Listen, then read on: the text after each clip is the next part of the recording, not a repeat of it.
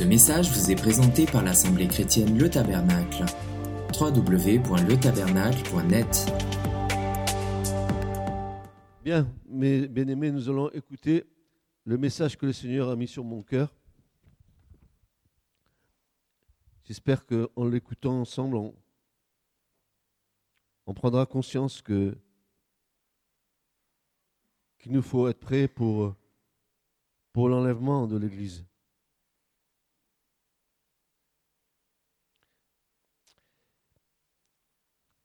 Deux églises, se côtoient dans cette euh, fin des jours. Je vais m'expliquer. Celle de Philadelphie et celle de Laodicée, les deux dernières, et bien qu'elles aient vécu à des époques différentes, elles ont des similitudes avec ce que nous vivons aujourd'hui. Et cela se reflète au travers des membres de l'Église dans notre génération. Donc, euh, on va trouver dans notre génération des, enfants de Dieu qui euh, seront, feront partie soit de l'église de la Philadelphie, soit de l'église de la Odyssée. Il y aura une espèce de, mixage là-dedans, et où il y aura des, membres de, l'église du Seigneur qui ressembleront étrangement à ceux de Philadelphie et d'autres étrangement à ceux de la Odyssée. Pouvons-nous faire une différence entre ces deux églises qui sont diamétralement opposées dans la façon de vivre et de concevoir leur foi? Est-ce que nous allons arriver à faire une différence entre ces deux églises qui apparemment, dans le contexte de ce qui a été écrit, sont totalement différentes? Est-ce que dans ces deux églises, il y a des points importants qui pourraient nous éclairer à notre marche? Et puis sans avoir la prétention d'en faire une systématique dans un, dans un enseignement, nous irons plutôt sur le terrain de la foi et de la sanctification. Je ne veux pas faire un enseignement, je veux aller sur le terrain de la foi et de la sanctification en regardant ces deux églises. Plusieurs points ont été retenus comme étant essentiels. Mais ces points ne sont pas limitatifs, puisque certainement nous pourrions en trouver d'autres. Mais ce que nous allons examiner maintenant déjà est une bonne mesure. Et ces points-là, que nous allons retrouver dans ces deux églises, c'est des points qui prônent l'abandon total au Seigneur pour que notre participation soit effective à l'enlèvement de l'Église et que ce ne soit pas ni un leurre, ni une fausse attente. On va comparer ces deux églises. On va y prendre les points essentiels pour que, à la fin de ce que nous avons entendu, nous puissions dire ben, l'enlèvement va arriver. Je pense avoir, avec la grâce du Seigneur, fait ce qui était nécessaire de faire selon la parole de Dieu pour avoir espérance d'être enlevé. Alors nous allons examiner avec minutie tous ces points-là. Premièrement, et toujours ça commence par là, D'abord, ceux et celles qui triomphent du péché. Et tout particulièrement, ceux et celles qui ont accompli un abandon total et qui sont en communion avec le Christ vivant pour trouver en lui la victoire sur le péché. Il n'y a qu'en Christ que nous pouvons trouver la victoire sur notre péché. Paul va déclarer une chose qui est importante. Il va nous dire dans la deuxième aux Corinthiens, au chapitre 2, verset 14, il va faire une déclaration où il va dire aux Corinthiens, grâce soit rendue à Dieu qui nous fait toujours, écoutez bien, qui nous fait toujours triompher. Dieu n'est pas menteur. Qui nous fait toujours triompher en Christ. Et qui répand par nous en tout lieu l'odeur de sa connaissance. Ce qui ne signifie pas qu'il y ait absence totale de péché. Mais frères et sœurs, il y a une énorme différence entre le fait d'être lié au péché et le fait d'en triompher. Si tu veux triompher sur ton péché, alors il faut que tu triomphes avec Christ. Et si tu ne veux pas triompher sur tes péchés, tu resteras lié par tes péchés. C'est la différence fondamentale entre les chrétiens de Philadelphie et ceux de la Odyssée. Les uns recherchent la sanctification et la consécration. Les autres, plutôt froids ou tièdes, recherchent l'apparence extérieure, tels des pharisiens du, 21e siècle. Ils ont des apparences de piété, mais en ont renié ce qui en fait la force, c'est-à-dire ils ont renié l'expression d'une foi vivante qui procède d'un cœur pur.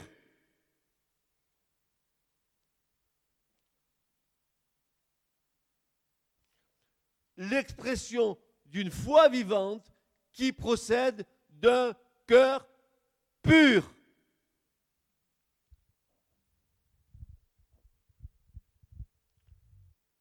Alors, si tu ne t'approches pas de Dieu dans l'expression d'une foi vivante avec un cœur pur, il n'est pas question ici que tu puisses t'approcher de Dieu. Je m'explique. Souvenez-vous ce que Paul nous a enseigné. Frères et sœurs, ce n'est pas ce que je vous enseigne ce matin, c'est ce que la parole de Dieu nous enseigne. Ce n'est pas ce que je dis qui est important, c'est ce que la parole de Dieu nous dit. Et qu'est-ce que dit Paul? Paul, dans les Hébreux, il va nous dire ceci. Hébreux 10, verset 22. Pour ceux qui veulent être des Béréens et contrôler, vous pouvez. Hébreux 10, 22, il va dire ceci. Approchons-nous de Dieu. Comment? Avec un cœur vrai.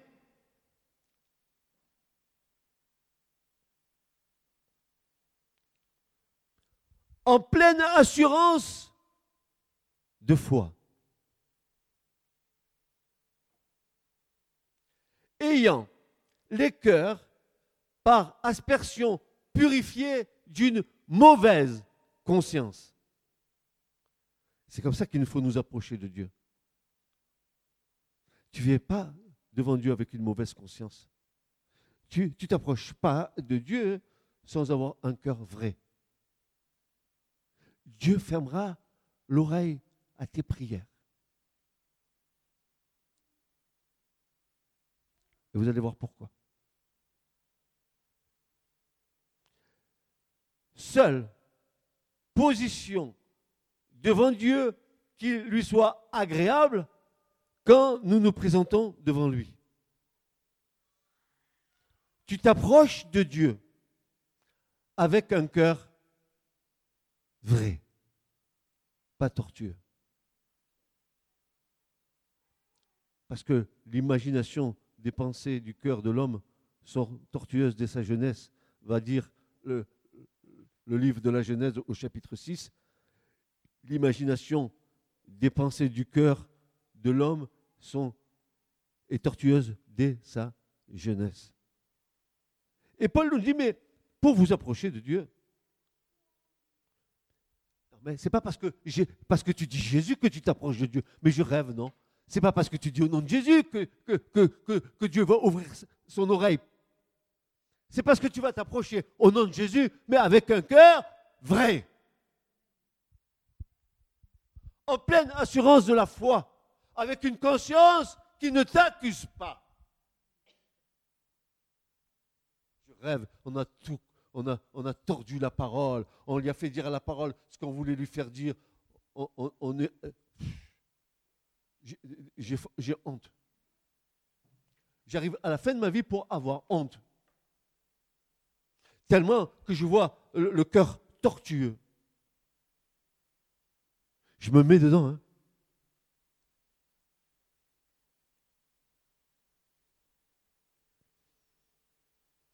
Encore une affirmation de Paul qui va dire dans 2 Corinthiens 1 et verset 12, car écoutez bien, écoutez bien ce que dit Paul, écoutez, mais écoutez, c'est pour toi, c'est pour moi. Écoute, 2 Corinthiens 1, 12, il va dire ceci, car notre gloire est celle-ci. Quelle est ta gloire, mon frère, ma soeur Paul dit, savoir le témoignage de notre conscience. Est-ce que tu es en paix avec ta conscience? Ou ta conscience t'accuse-t-elle? Parce que vous allez voir, il y a un autre volet qui va arriver là. Vous allez voir le volet qui, arrive. Parce que vous pourriez passer allègrement sur ce verset sans les voir. Mais attendons, il y en a d'autres qui vont nous mettre dans l'impasse. Regardez. Car notre gloire est celle-ci, savoir le témoignage de notre conscience, qu'avec simplicité et sincérité, simplicité et sincérité de Dieu, non pas avec une sagesse charnelle, mais par la grâce de Dieu, nous sommes, nous, nous sommes conduits dans le monde et encore plus envers vous. Ma... Bravo Paul. Bravo Paul, tu nous dis des vérités. Nous ne sommes pas des caméléons à double facette. Une facette dans l'église, une facette dehors. Nous nous conduisons, car notre gloire est celle-ci, savoir le témoignage de notre conscience, qu'avec simplicité et sincérité de Dieu. Oui, sincérité de Dieu, simplicité. Tu dois être comme ça. Pas à torture.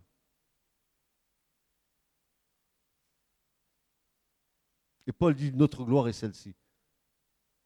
Ma gloire est celle-ci. C'est que le témoignage de ma conscience. Tout à l'heure, ce témoignage de la conscience sera attesté par l'Esprit de Dieu, n'est-ce pas? Parce qu'à un moment donné, dans l'Écriture, euh, l'Écriture nous dit que l'Esprit atteste à notre esprit que nous sommes enfants de Dieu.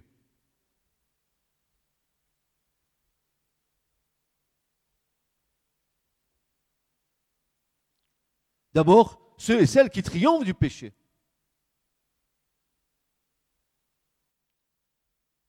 Le péché ne doit plus dominer sur nous. Mais nous devons dominer le mal par le bien. Ce n'est pas des vingt mots que je dis. Vous comprenez bien? Ce ne sont pas des vingt mots. Vous écoutez très bien. Mais ne faites pas qu'écouter, prêtez attention à ce qui est dit.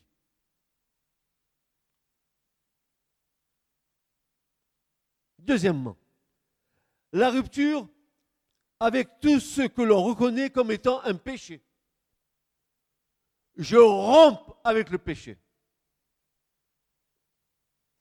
Le péché ne doit pas dominer sur moi. Ou alors, je fais Christ menteur.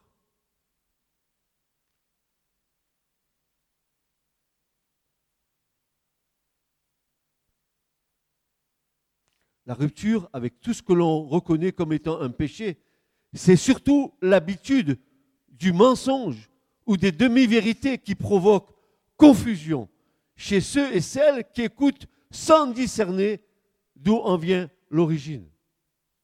Souvenons-nous, qui est le père du mensonge? C'est qui? Eux, vous le direz, Satan, Satan, Satan, en chantant. Nous avons même peur de dire ce que nous avons à dire. Qui est le père du mensonge? Ok, c'est bien. Et Paul va dire à Timothée, en 1 Timothée 4, verset 2, il va dire ceci, qu'ils disent, ces personnes, ces soi-disant chrétiens, ils disent des mensonges par hypocrisie. Le mot hypocrite est lourd de sens ici. Ils disent qu'ils disent des mensonges par dissimulation. Ils dissimulent. Ce sont des comédiens. Ils jouent la comédie. Et tu te fais prendre.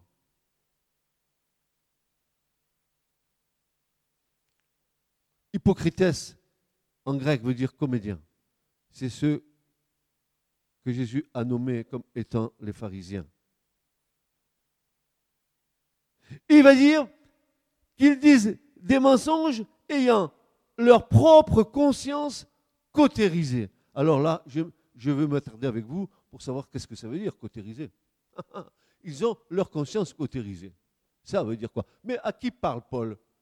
Il parle aux gens du monde? Non, non, non, non, non. Il ne parle pas aux gens du monde. Il s'adresse à Timothée, son fils, son, fils dans la foi. Il s'adresse à l'Église du Seigneur, n'est-ce pas? Ce n'est pas pour les autres. C'est pour nous. Et il va dire ceci, dire ceci, hein, euh, ayant leur propre conscience cautérisée. Le verbe grec ici, vous avez des Bibles en naïn, vous êtes des savants biblistes, n'est-ce pas? Vous avez des tas de documents chez vous. Mais regardez, regardez ce que ça veut dire, s'il vous plaît. Faites des recherches, voyez ce, que Paul veut nous dire. Qu'est-ce que ça veut dire? Le, verbe cautériser ici C'est le verbe grec kautériazo qui, a donné la, la, cautérisation en français. C'est la même racine. Qui caractérise ainsi ceux dont l'âme est stigmatisée, porte les marques du péché en eux.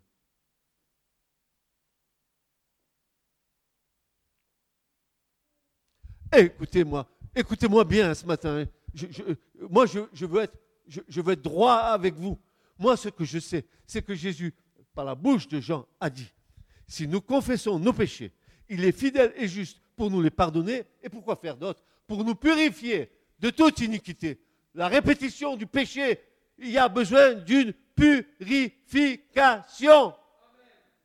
Oh, il y en a marre avec ça. Il y en a marre avec ça. C'est pour ça que leur conscience ne réagit pas. Parce qu'il y a la flétrissure du péché qui sont en eux. Que le diable tient.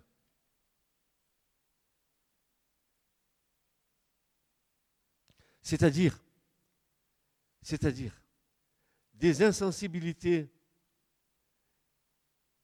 Ces personnes-là sont insensibilisées, pardon, à la moindre injonction du Saint-Esprit. C'est tout simplement l'endurcissement du cœur car le cœur est sclérosé. Le cœur est dur. La confusion engendre le doute. Et le doute est le poison le plus violent de la foi. Il est une des pièces maîtresses du diable pour ébranler les âmes, le doute. Dieu a-t-il vraiment dit? Et moi je vous dis que ça, ça ne vient pas de Dieu. Quand Dieu parle, il parle. Il n'y a pas de doute quand Dieu s'adresse. Quand tu entends la voix de Dieu, tu as une certitude qui se plante dans ton cœur. Combien il serait bon, comme de véritables enfants de Dieu, d'éprouver toutes choses sans en avaler une moindre parcelle, sans discerner ce qui nous est proposé. Nous dresser devant une telle attaque nécessite un grand discernement à cause de la subtilité du diable, qui est un véritable manipulateur. Nous ne pouvons plus vivre dans le péché, sinon nous sommes esclaves de ce qui nous domine. Le fruit d'une véritable communion avec notre Seigneur nous garde des traits enflammés du malin. C'est parce que tu n'es pas gardé dans la prière, c'est parce que tu ne te soumets pas à Dieu que le malin t'attaque. C'est parce que tu prétends avoir la foi alors que ce n'est pas de la foi que tu as, c'est d'une bouillabaisse que tu as.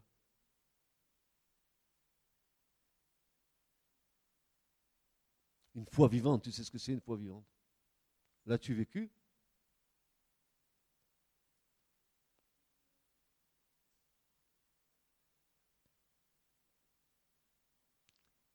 Certains, malgré leur état de péché, peuvent louer hautement le Seigneur en proclamant leur entière délivrance. Je te loue Seigneur, Alléluia, tu m'as libéré. Et, et tchaka tchaka tchak. La, la ritournelle évangélique. Tu m'as délivré Seigneur, Alléluia. Pourtant, pourtant, ces fausses déclarations, ces fausses réalités de vie cachée, ces paravents de soi-disant attitude de sainteté, derrière tout cela se cache le péché de Caïn. Il existe une véritable ligne de démarcation entre la lumière et les ténèbres, entre le fait d'avouer son péché afin d'obtenir miséricorde et d'entrer dans la promesse d'une prospérité spirituelle, et le fait de maintenir le péché en soi. C'est pourquoi l'Écriture dit, ils n'obtiendront pas miséricorde. Et Dieu, par la bouche de Paul, va dire dans Romains 9.15 ou 9.18, car Dieu fait miséricorde à qui il veut et il endurcit qui il veut.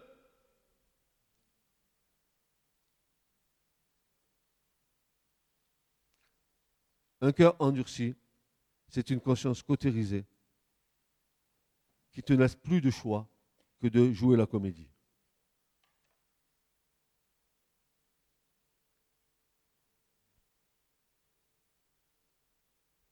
Dieu fait miséricorde à qui il veut.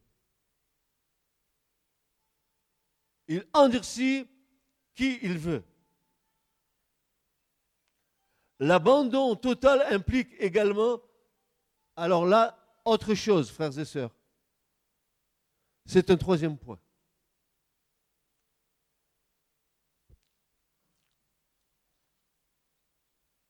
L'abandon total implique également la restitution des biens volés ou détournés. Et sous ce rapport, il y a deux sortes de chrétiens. Ceux qui mettent de l'ordre dans leur vie passée pour être agréables à Dieu et qui restituent les biens détourné au volet. Et là, bien sûr, seule une conviction du Saint-Esprit ayant le pouvoir d'agir sur nos consciences peut nous amener à cet état de fait. C'est-à-dire être touché au fin fond de nos âmes en réaction à l'état de péché. La parole animée du Saint-Esprit a seule ce pouvoir. Si vous n'avez pas entendu, je répète, ceux qui mettent de l'ordre dans leur vie passée pour être agréables à Dieu et qui restituent les biens détournés ou volés. Et là, bien sûr, seule une conviction du Saint-Esprit ayant le pouvoir d'agir sur nos consciences peuvent nous amener à cet état de fait. C'est-à-dire être touchés au fin fond de nos âmes en réaction à l'état de péché. La parole animée du Saint-Esprit a seul ce pouvoir. Deuxièmement, ceux qui n'en voient pas la nécessité, car dans leur cas, leur conscience est cautérisée, car il est évident qu'ils ne sont pas sous la discipline du Saint-Esprit. N'est-ce pas le Saint-Esprit qui nous convainc de pécher Comment pourrions-nous rester insensibles à cet appel à la sainteté? Comme dit Paul à Timothée dans 1 Timothée 1,19, il va dire, cette conscience Quelques-uns l'ont perdu. Ils ont fait naufrage par rapport à la foi. Cette conscience qui ne joue plus son rôle parce que tu l'as fait taire. Parce que le péché interdit à ta conscience de réagir. Ta conscience a été soumise, ça y est. Et que dit Paul? Cette conscience il parle en qui encore? Aux gens du monde, non, non. Il parle aux chrétiens. Cette conscience, quelques-uns l'ont perdue. Ils ont fait naufrage par rapport à la foi.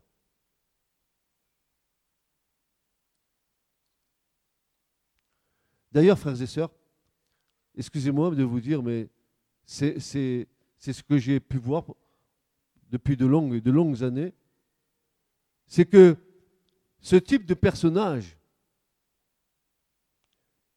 ressemble étrangement, quand vous les approchez, à des cymbales retentissantes, dont le son est plus que confus. Confus est leur vie. Confus et leur soi-disant témoignage. Ambiguïté dans leur foi. Écoutez bien, ça c'est important. C'est important.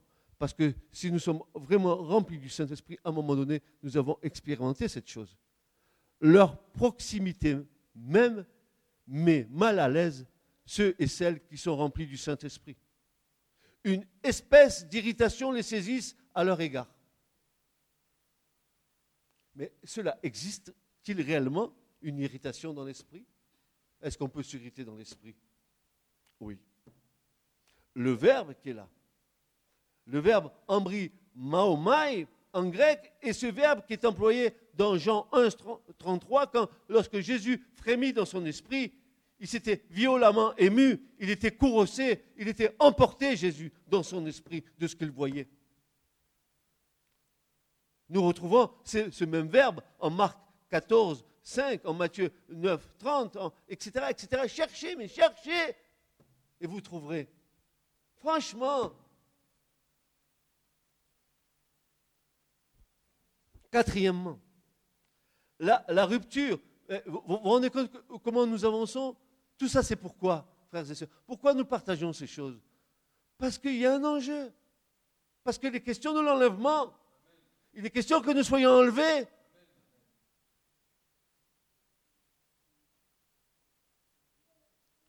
La, rupture avec la désobéissance au commandement du Seigneur. À, cet égard, les deux églises citées plus haut rassemblent en leur sein ces deux types de personnages. Jésus nous dit à juste raison, si vous m'aimez, gardez mes commandements. Pourquoi tu ne gardes pas les commandements de Dieu? Vous voulez que je vous rappelle les dix commandements? Est-ce que tu aimes Dieu pour garder ses commandements? Vous voulez que je vous rappelle les dix commandements? Vous les connaissez? Est-ce que vous les connaissez? Dites-moi oui ou non, sinon je vous les lis. Vous les connaissez tous? Alors, pourquoi nous les transgressons tous?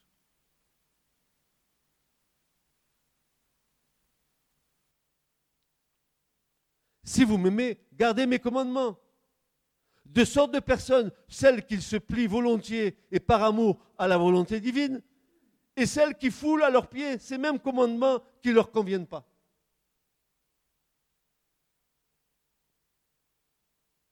Souvenons-nous des paroles même de Jésus à l'église de Philadelphie. Tu as gardé le commandement de persévérer que je t'ai donné. Ah Église, tu as à garder le commandement. Alors en retour, parce que tu aimes le Christ et tu gardes ses commandements, en retour, il y a la protection divine. Qu'est-ce que Jésus leur dit? Hein? C'est pourquoi, à mon tour, parce que toi tu as gardé les commandements, moi je te garderai. Mais c'est pas beau ça. Mais c'est pas beau, c'est plus que magnifique. Et, de quoi il va nous garder? Je te garderai hors de l'heure de la séduction. C'est pas ce que disent les textes. Regardez, les textes disent Je te garderai de l'heure de la séduction. Mais le texte original ne dit pas ça. Jésus dit Je te garderai hors de. Il nous mettra à part au moment où cela arrivera. Pourquoi? Parce que tu as gardé garder mon commandement. Alors nous avons la promesse de Jésus qui ne saurait mentir. Moi aussi je te garderai. À l'heure, quel moment Mais quel moment À l'heure de l'épreuve qui va venir sur le monde entier pour éprouver tous les habitants de la terre.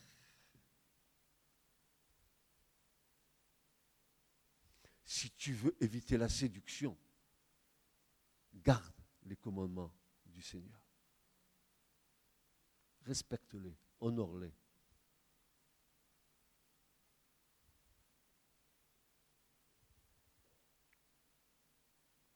Et pour ceux qui aiment l'écriture, je recommande à votre lecture studieuse Matthieu 5, verset 18 et suivant. Matthieu 18 et suivant, il y en a plein de versets, plein. Si vous gardez mes commandements, vous lisez, lisez, vous allez voir ce que Jésus va dire. Ce serait trop long à lire. Matthieu 5, verset 18 et suivant. Matthieu 18 et suivant. Tout, il y a des chapitres entiers. Cinquièmement, l'abandon total implique, et là encore, vous allez voir, je vais voir encore des lunettes qui vont avancer et des cheveux qui vont se dresser. L'abandon total implique l'offrande de notre profession, de notre temps et de notre famille. L'offrande de ma profession. Elle ne t'appartient pas à ta profession, c'est Dieu qui te l'a donnée. L'offrande de quoi? De, ton temps. N'est-ce pas? Regarde. L'offrande de ton temps, l'offrande de ta famille. Ah, ah, ah. Famille. Et certains chrétiens pensent à tort que les affaires ou les professions exercées n'ont pas de rapport avec l'exercice de la foi. Ou bien tout simplement la profession d'être chrétien. Ça n'a pas de rapport. Moi, je, dois faire mon truc, je suis là, euh, je fais mon truc. Euh, et, surtout, il hein, ne faut pas que je dise que je suis chrétien. Ça serait mal vu, hein tu serais une bête bizarre de dire que tu es un chrétien au milieu du monde. Tu ne veux pas souffrir, n'est-ce pas?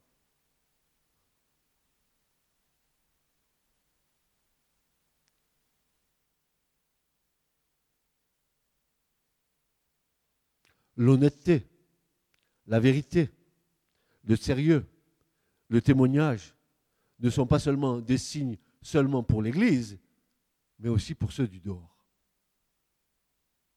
Je répète, l'honnêteté, la vérité, le sérieux, le témoignage ne sont pas seulement des signes pour l'Église, mais aussi pour ceux du dehors.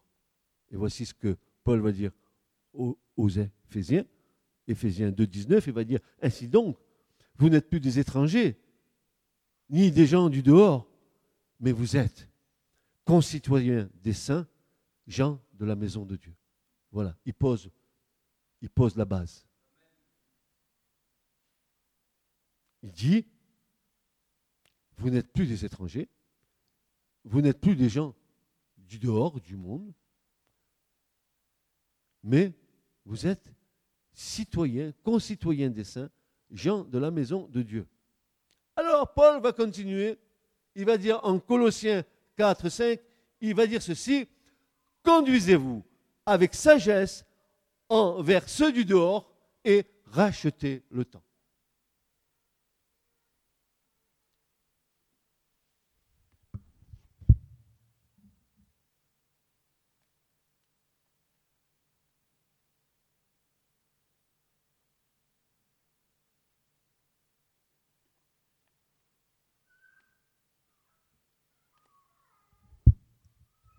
Et en 1 Thessaloniciens 4.12, il va dire ceci concernant les enfants de Dieu, les chrétiens, en sorte que vous vous conduisiez honnêtement envers ceux du dehors et que vous n'ayez besoin de personne.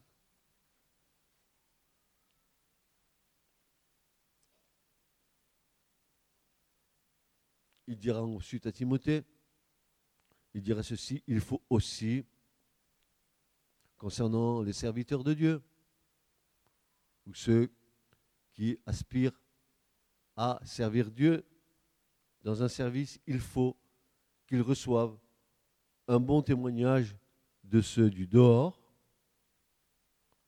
Et la question est la suivante, comment es-tu perçu dans ton milieu de travail? Ce serait intéressant de savoir. N'est-ce pas Afin de ne pas tomber dans l'opprobre et dans les pièges du diable, à nouveau.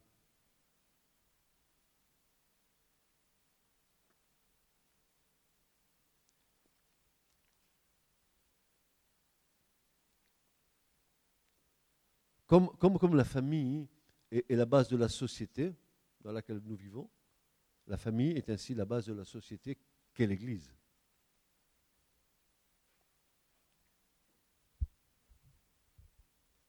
Mais une famille qui est dans le monde n'est pas une famille qui appartient au Seigneur.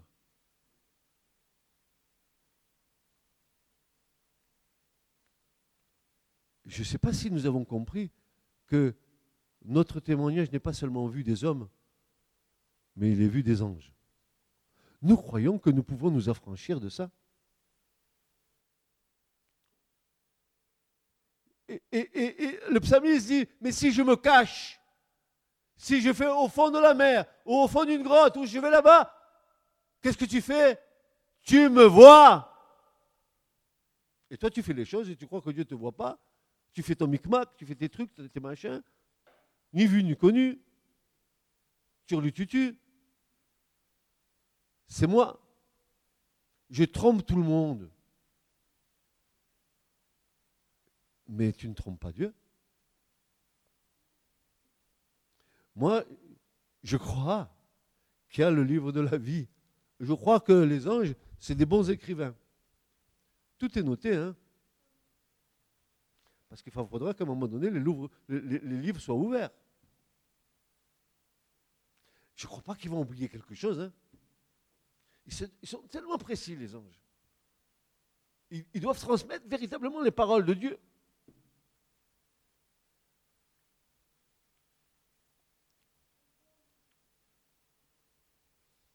L'offrande de notre profession, l'offrande de notre famille, l'offrande de notre vie. L'abandon total implique aussi l'offrande de nos possessions terrestres. Alors là, alors là, j'ai bataillé, j'ai sué pour avoir ça. J'ai fait mon testament et ça y est,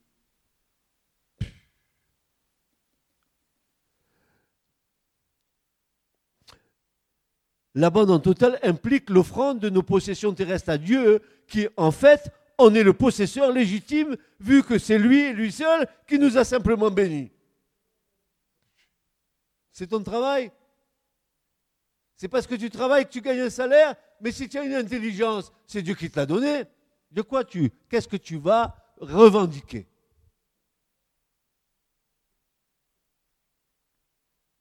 Quand nous aurons compris que nous sommes complètement dépendants de Dieu, nous aurons gagné la victoire sur nous-mêmes. Quand, le moi ne viendra plus mettre son grain de sel dedans,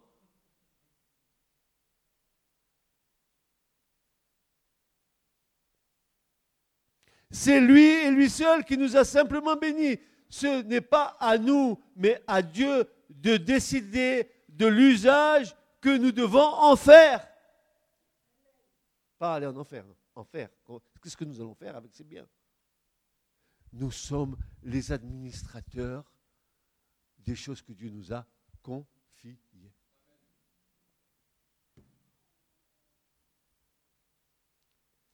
Car le Seigneur déclare par la bouche du prophète âgé, à moi, l'or et l'argent m'appartiennent. C'est bien ce qu'il dit le Seigneur. Tout ça est à lui. Et d'ailleurs, il y en avait un qui ne s'était pas trompé. Hein. Vous connaissez notre brave frère David, hein, le roi David, qui va dire eh ben, Tout ce que nous avons, c'est toi qui nous les as donnés. Et qu'est-ce que nous faisons que de redonner ce que tu nous as donné?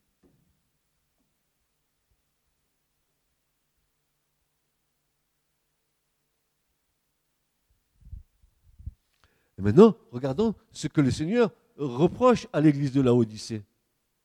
C'est cette fameuse église qui marche avec celle de Philadelphie. Qu'est-ce qu'elle dit cette église de la fin des temps? Oh Jésus dit à l'ange de l'assemblée qui est à l'Odyssée, écrit Voici ce que dit l'Amen, le témoin et le véritable, le commencement de la création de Dieu. Je connais tes œuvres.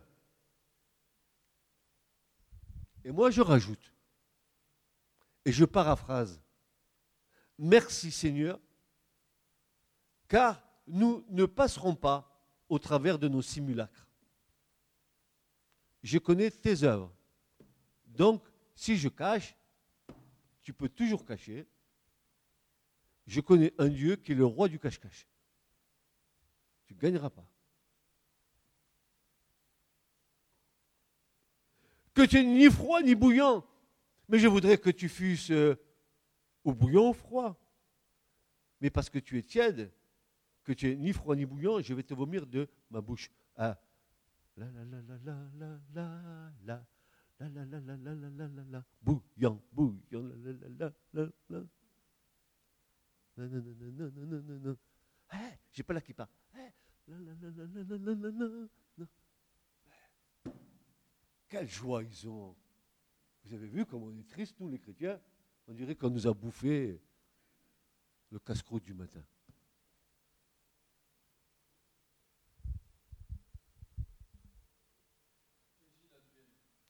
Alors il est dit, parce que tu dis je suis riche. Ah voilà, on y arrive. Euh, je me suis enrichi. Amen, amen. Tu as fait de bonnes affaires. Mais je n'ai besoin de rien. Même pas du Seigneur. Fini. Je suis autosuffisant. Le Seigneur, c'est accessoire. Quand j'en ai besoin, je m'adresse à lui. Un petit problème? Allô? Un SMS. Tu peux me régler cette affaire, s'il te plaît?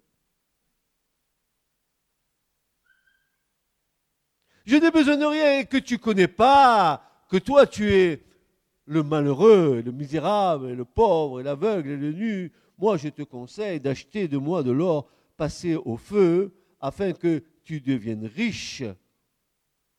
Ah, mais il faut passer au feu. Il faut passer au feu. Hein. Et des vêtements blancs, afin que tu sois vêtu et que la honte de ta nudité ne paraisse pas un collier pour moins tes yeux. Allez, arrête. C'est pas la peine d'aller à Optique 2000 si tu n'es pas capable de voir plus loin le bout de ton nez. Franchement, regardez ce qu'il est dit là. Moi, je reprends et je châtie. Ah eh. Oui. Dieu va châtier. Par quel moyen? Ben, Le verbe là, il est, il est, très, très, très précis. Dieu dit oui, je vais, te châtier par le moyen d'affliction, de maux et de calamités. Peut-être que tu vas passer par la tribulation. Ah oui, peut-être. Car moi, je châtie tout ce que j'aime. C'est ton salut. Laisse-le te châtier. C'est pour te sauver. Tout ce que j'aime, va-t-il dire. Et donc du zèle et réponds-toi.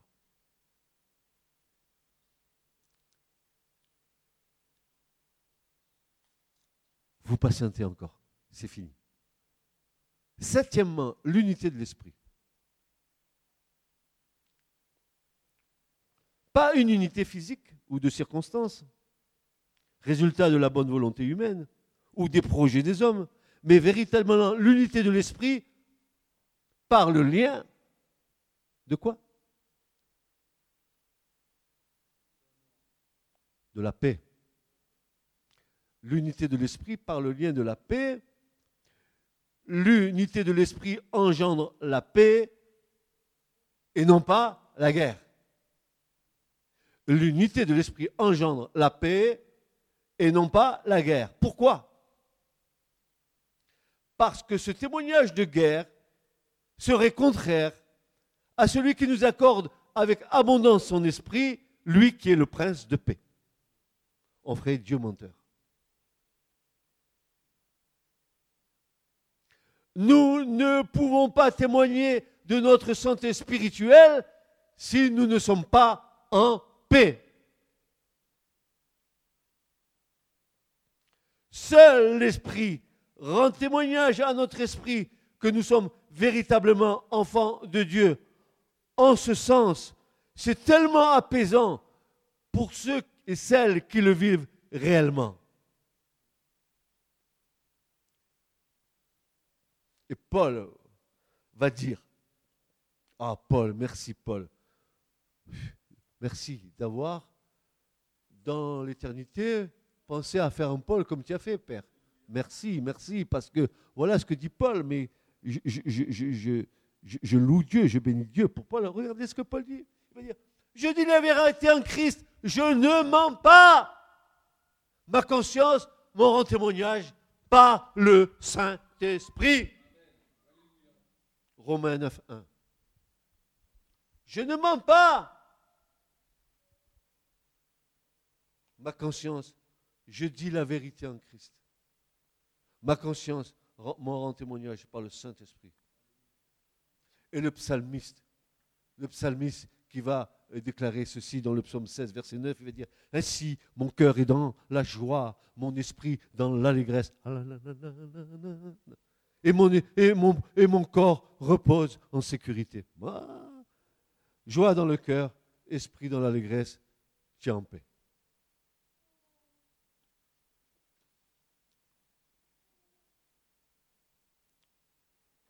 Et nous terminons par le huitième point. Ce désir ardent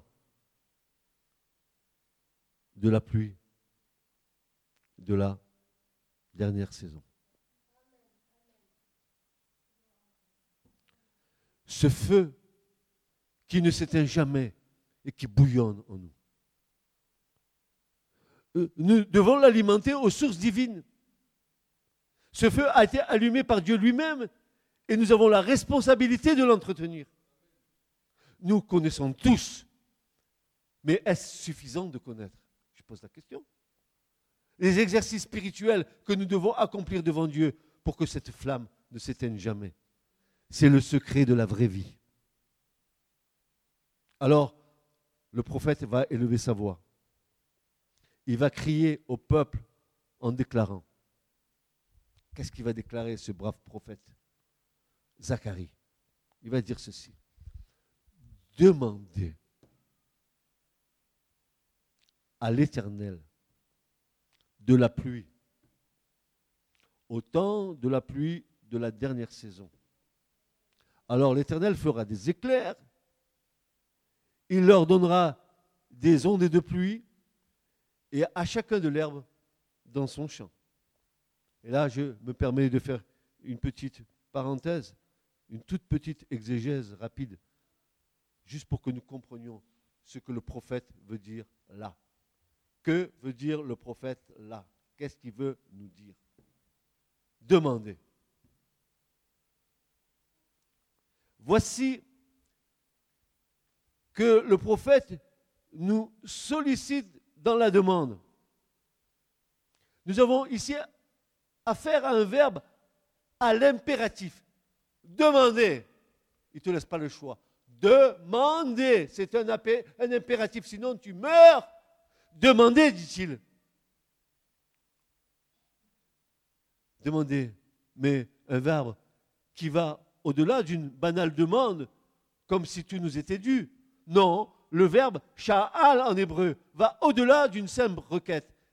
Le verbe dire, c'est désirer ardemment, comme une faveur. Tel est le sens du verbe.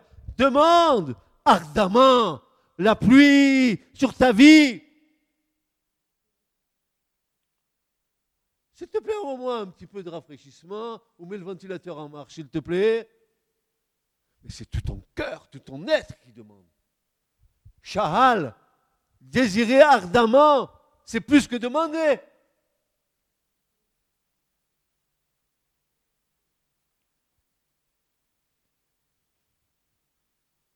C'est David qui déclare dans le psaume 42, comme une biche souprir après des courants d'eau, ainsi mon âme souprir après toi, ô Dieu. Il est comme le, frère là. Hein? Mon âme a soif du Dieu vivant. Et regardez bien ce que va dire David juste à la fin de ce verset. Regardez bien pourquoi il dit ça. Pourquoi il dit à Dieu qu'il a envie d'être rassasié de son esprit Quand irai-je et paraîtrai-je devant la face de Dieu Qu'est-ce que veut dire David?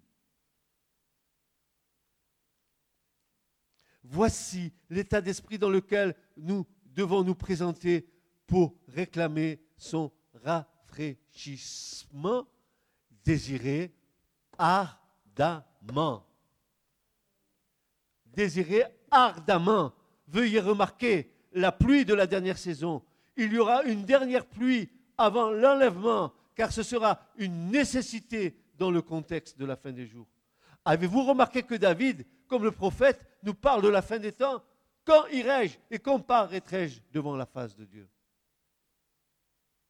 Ondée de pluie, à chacun de l'herbe dans son champ. En fait, la bonne interprétation de ce verset serait L'Éternel donnera des ondées de pluie, ou bien encore une pluie abondante à chacun, ou plutôt le mot hébreu, c'est pas chacun, il va les dire ici à chaque homme dans son champ.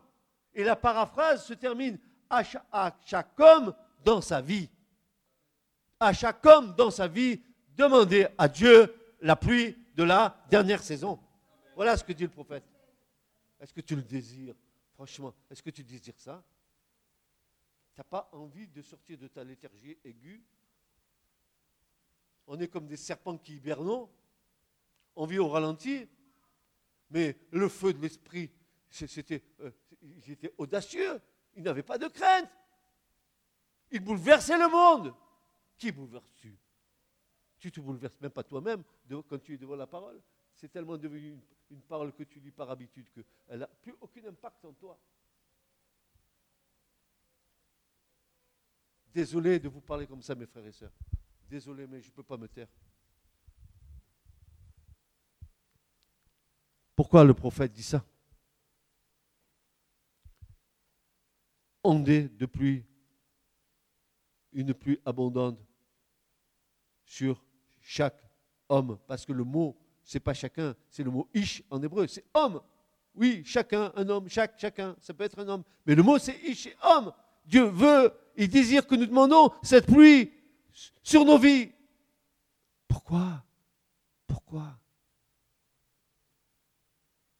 Parce que le temps vient.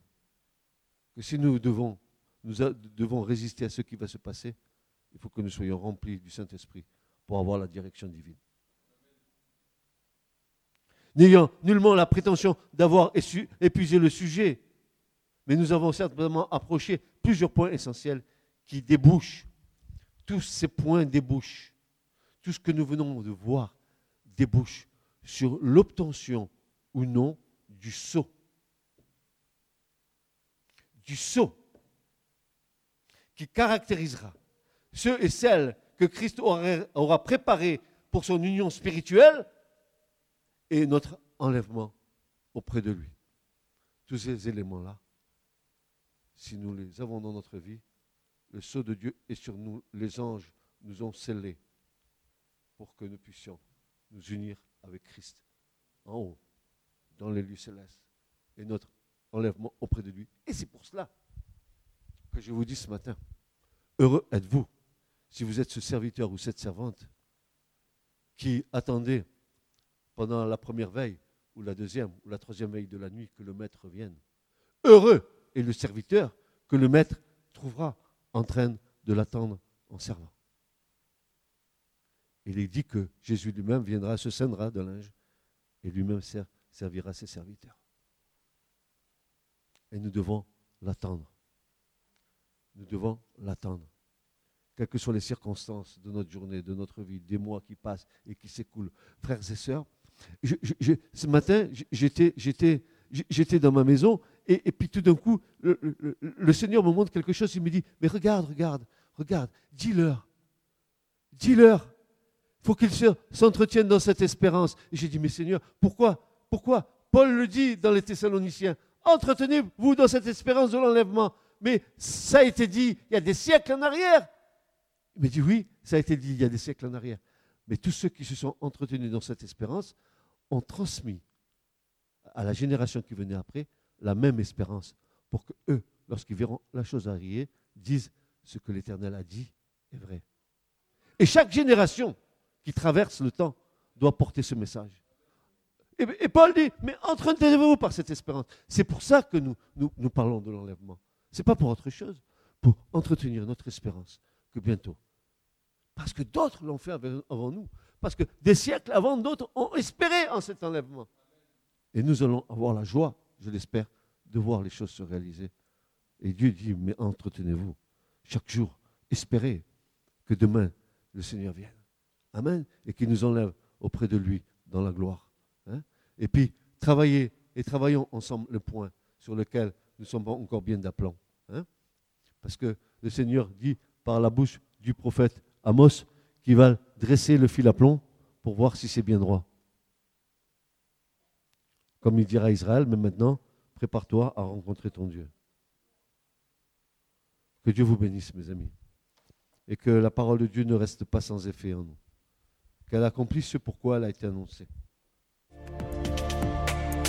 Ce message vous a été présenté par l'Assemblée chrétienne Le Tabernacle. www.letabernacle.net